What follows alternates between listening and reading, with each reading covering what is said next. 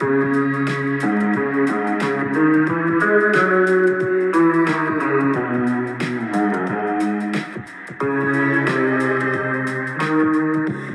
et bienvenue dans cet épisode. Je vais commencer sans vraiment d'introduction. Les gens les plus patients sont généralement ceux avec qui je me sens le mieux. Ils me donnent l'impression qu'ils ont le moins de raisons de faire des choix non réfléchis dans le feu de l'action et qu'ils garderont leur calme le plus longtemps dans des situations stressantes ou qui demandent de prendre un recul pour ne pas heurter les sentiments de quelqu'un ou rater une opportunité par exemple. Ils me mettent de plus en confiance en renvoyant une sorte de sérénité, sagesse, et j'aimerais bien avoir ce sentiment envers moi-même plus souvent, parce que je suis capable de me juger assez durement et ça me fera presque aussi mal que si c'était quelqu'un d'autre qui le faisait. Là, je ne peux pas contredire mon jugement, je sais exactement ce que j'ai fait et dans quelles conditions, donc c'est, à défaut d'être objectif, un jugement auquel je dois accorder de l'importance, même si parfois on peut évidemment être influencé par les jugements des autres et ne plus s'accorder la même valeur. J'ai du mal à savoir si je suis patiente ou non, puisque souvent c'est soit l'un soit l'autre. Je peux ne pas supporter de ne rien faire pendant une heure, essayer de me trouver n'importe quoi à faire, même si ça me donne l'impression d'en faire encore moins, parce que ce n'est pas assez concret ou utile. Depuis petite, j'ai toujours fait plein de choses durant mon temps libre, testé autant d'activités que possible pour éviter de m'ennuyer, parce que je n'avais pas la patience suffisante pour faire face à ça. Voir le temps passer et ne rien y faire m'est souvent apparu comme quelque chose d'inconcevable, Ma maman me répondait que c'était pas plus mal de s'ennuyer parfois et je ne comprenais pas. Je ne comprends toujours pas vraiment, si ce n'est qu'on n'entendait pas la même chose par s'ennuyer. Je pense qu'elle parlait plus du fait de ne rien faire, d'avoir du temps libre et d'en profiter pour ne rien faire de spécial, juste se détendre.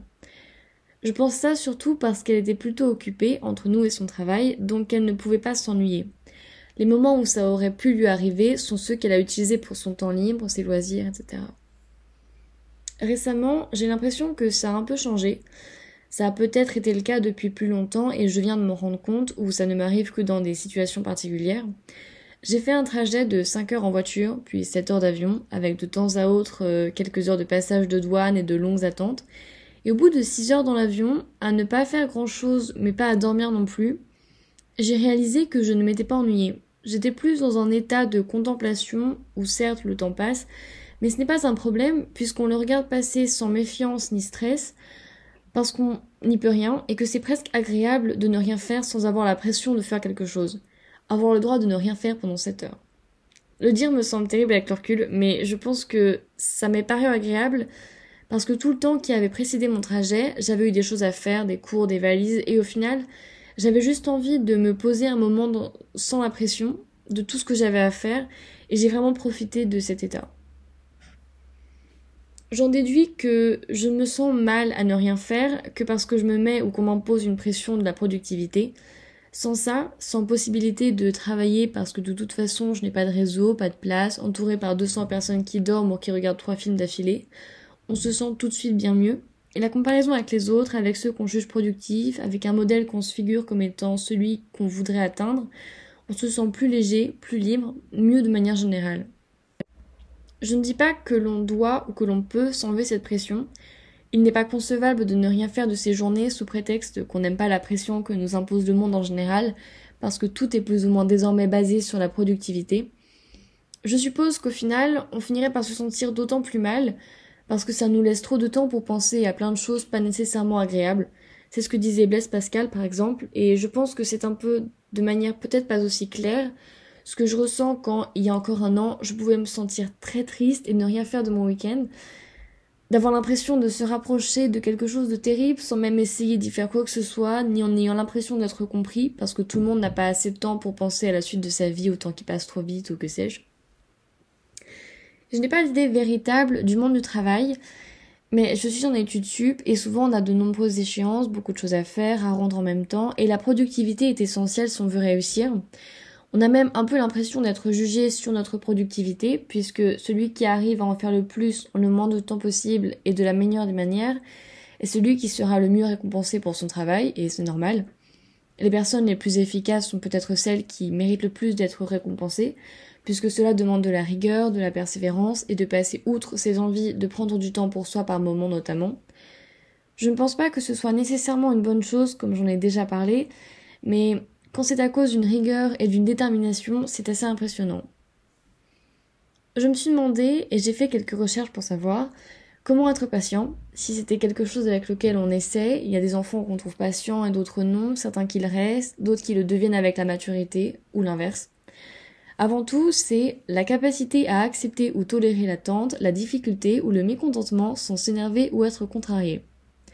Donc une des choses qui est ressortie le plus disait comment être calme plus que patient en un instant précis. Donc se demander pourquoi on est impatient, faire une rapide introspection pour comprendre et essayer de relativiser.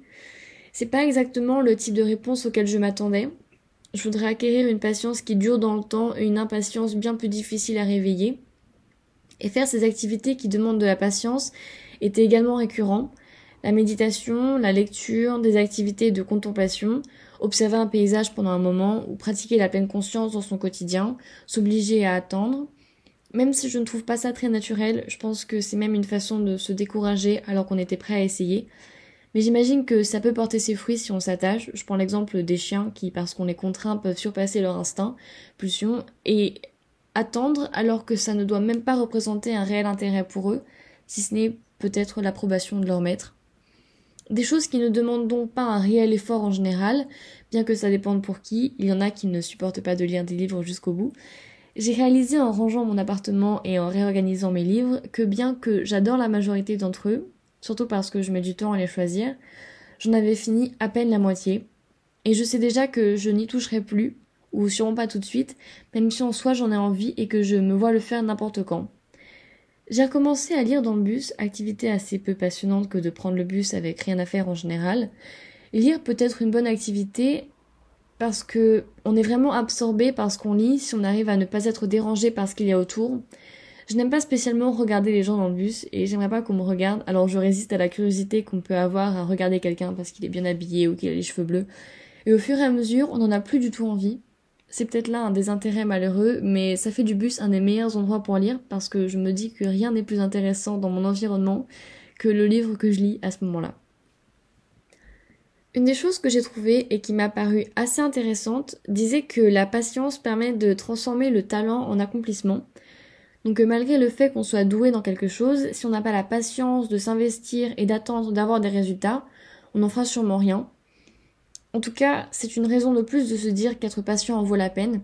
Maintenant, il faut être capable de croire en ses capacités jusqu'à s'accomplir, mais c'est un autre problème, même si une fois qu'on a réussi à aller au bout d'un projet, on gagne probablement de la confiance en soi. Pour mieux cibler ce qui me rendait impatiente, ce sur quoi il faut que je travaille, j'ai cherché ce sur quoi je procrastinais en me disant que si je le faisais, ça pouvait éventuellement être parce que je n'ai pas la patience nécessaire pour surpasser cet état où ça me fait psychologiquement du mal de réviser parce que je n'y arrive pas forcément dès le début. Et plus ça va, plus j'ai du mal à m'y mettre et moins j'ai la patience que ça vienne quand je m'y mets. C'est donc un cercle vicieux qu'il faut que je brise, que j'essaie de briser en travaillant le plus régulièrement possible. J'ai aussi lu qu'il était très probable que j'ai hérité de mes parents, grands-parents, les gens que j'ai vus très souvent en général étant petite, une impatience pour certaines choses plus que d'autres, j'ai une patience assez élevée quand je cherche quelque chose, même si ça fait plus d'une journée. J'ai perdu mon portable récemment ou mes clés en général. Je m'inquiète assez rapidement, ce qui fait augmenter mon stress, qui n'aide certainement pas à conserver la patience très longtemps. Mais étonnamment, j'arrive à rester sereine, même si c'est de plus en plus évident que je ne vais rien trouver dans les médias au fur et à mesure que le temps passe. Par contre, attendre le bus, c'est assez frustrant. Pareil pour le train. C'est plus l'idée que j'en suis pas responsable, qu'on m'impose de ne rien faire pendant un certain temps dont je ne connais pas encore l'ampleur, ou que je ne sais pas quoi faire de moi sur un quai, entouré par mes valises et les gens qui ont toujours l'air d'arriver à se donner plus de contenance que moi. Je ne sais pas pourquoi cette idée d'essayer de se donner une contenance quand je fais les magasins, mes courses, que j'attends en public ou que je prends le bus est aussi important pour moi dans les faits, alors que je ne vois pas tellement le problème de se retrouver sans savoir quoi faire de soi pendant 5 minutes. C'est le genre de choses qui me perturbe un peu quand je vois quelqu'un qui attend sans rien faire par exemple, alors que juste des écouteurs donneraient l'impression qu'on n'est pas là debout à attendre que ça se passe en gâchant de son temps. maintenant que je le dis, je comprends pourquoi j'en suis pas capable. Il faut que je me donne quelque chose à faire plutôt que de laisser passer ce temps d'attente. C'est donc aussi un problème de patience, mais sûrement pas sous le même angle, mais plutôt comme au début. Si je ne fais rien pendant un moment, on a le temps de penser à des choses éventuellement désagréables, comme le fait que le temps passe ou ce qu'on va avoir à faire en rentrant chez soi. Cela dit, le fait que ce soit aussi simple que ça de se donner l'apparence qu'on ne gâche pas son temps, mais qu'il ne le fasse pas, désacralise complètement le fait de devoir se donner quelque chose à faire alors même qu'il n'y a rien à faire. Je ne sais pas si ces gens sont des modèles, mais être capable de ça est quand même une preuve de patience et de sérénité. C'est en partie ce que je vise avec la méditation, essayer de ne pas être affecté par ce qui se passe autour de moi, que ce soit positif ou négatif, au moment où j'en ai envie. Donc être capable d'une sérénité qui ne soit troublée ni par l'un ni par l'autre, qui soit stable quoi qu'il arrive, est vraiment un but enviable, je pense. Je ne dirais pas que c'est une solution au bonheur, mais quelqu'un qui peut tendre vers cet état n'a pas peur de ce qui peut arriver, est satisfait de ce qu'il a, puisqu'il sait que ce n'est pas ce qu'il détient qui le rend heureux, et il a probablement moins de désirs. Je ne sais pas si un tel comportement est tout à fait compatible avec la vie en société à laquelle on participe en ce moment, mais pour ce qui est de soi, de ses projets et des choses qui nous affectent directement et relativement uniquement en général, c'est sûrement une bonne option. Je dis ça parce que, par exemple, dans le cas d'un échec professionnel en équipe, si on est le seul à ne pas se sentir affecté par cet échec, les autres vont probablement trouver ça étrange, comme si on n'était pas vraiment investi dans le projet, ce qui n'est pas une image à tenir au moment de se demander pourquoi on a échoué. Pour en revenir à la patience et pour conclure, je pense que dans un premier temps, les premiers conseils que j'avais trouvés sont ceux à appliquer parce qu'ils permettent d'apporter certes une réponse momentanée à un problème d'impatience, mais presque instantanée, ce qui n'est pas négligeable, et au fur et à mesure de se demander à chaud pourquoi on a réagi de telle manière à telle situation, on cerne davantage ce qui nous pose problème et ce sur quoi concentrer notre patience, avec le temps et en rajoutant les autres idées, lire, pratiquer la pleine conscience, se forcer à attendre plutôt que d'avoir tout tout de suite, attendre avant de se faire un café même si on en a envie, de temps en temps, pourra peut-être aider le jour où un saveur tardera à arriver par exemple. Avec le temps, on prend plus conscience de la non-gravité de certaines situations ou des avantages qu'apporte la sérénité de quelqu'un de patient. De la même manière que je me regarde petite, être impatiente d'être grande ou d'arriver à Pâques, à être trop impatient, on fantasme éventuellement trop sur le futur et on peut peut-être être déçu ou se sentir vide le moment suivant, ce qu'on a attendu. Merci d'avoir écouté cet épisode, j'espère qu'il vous aura plu et qu'il vous aidera peut-être. Je vous invite à activer les notifications de publication pour être prévenu lorsque le prochain sortira. Bonne journée